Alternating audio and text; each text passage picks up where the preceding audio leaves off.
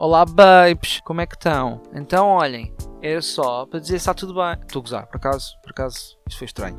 Bem, uh, então, o que é que eu vim falar? De gajos que vão para o Twitter dizer: Ah, isto do Salazar até foi bacano, era o que fazia falta ao país. Que não é uma novidade. E analisando as histórias que me foram contadas, pá, eu até os percebo. Sinceramente, até os percebo. Reparem, eu começo a achar que isto da ditadura foi uma cena que os comunistas inventaram para ver se conquistavam este país. Falharam. E é bem feito. Porque o que o Salazar fez, no fundo, foi um, tornar este país um ginásio em completo funcionamento. Reparem, foram 40 anos de comer papo seco só e um bocadinho de tocinho ao domingo, assim para a festa, e muito trabalho, tipo 12 ou mais horas de trabalho no campo. Portanto, nós éramos provavelmente o povo mais fit do mundo. Uh, se formos analisar, António de Oliveira Salazar foi o primeiro PT. Respeitem o rei. Mas agora a falar mais a sério, vamos ter que parar de tentar convencer os fachos do Twitter de que eles estão errados. É que tentar fazê-los perceber que estão a conectar mal os factos históricos é tão inútil como hum, fazer implantes capilares antes da quimioterapia.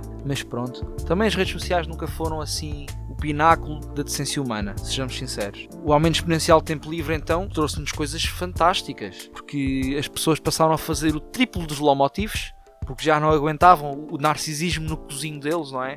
E tinham que andar cá para fora. Esses vídeos muito construtivos para a sociedade, que é basicamente a Sheila, a aproximar a cara dela enquanto pisca o olho com um eyeliner que vai até ao tornozelo e com uma música de um trapper estranho que ninguém conhece bem, porque é, da, é de Mãe Martins.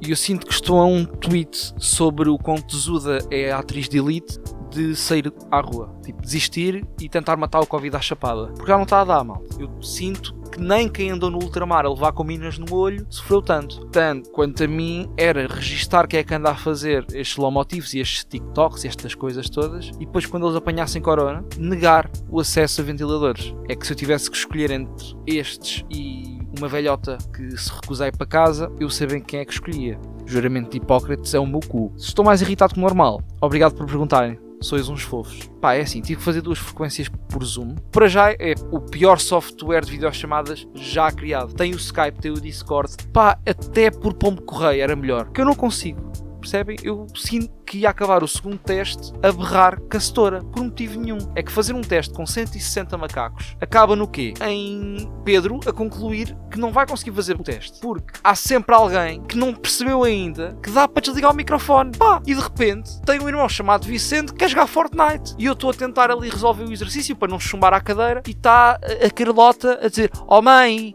olha, o Vicente podia parar de jogar, preciso fazer o teste. Oh amiga, desliga a família, pelo amor da santa. Eu quero passar.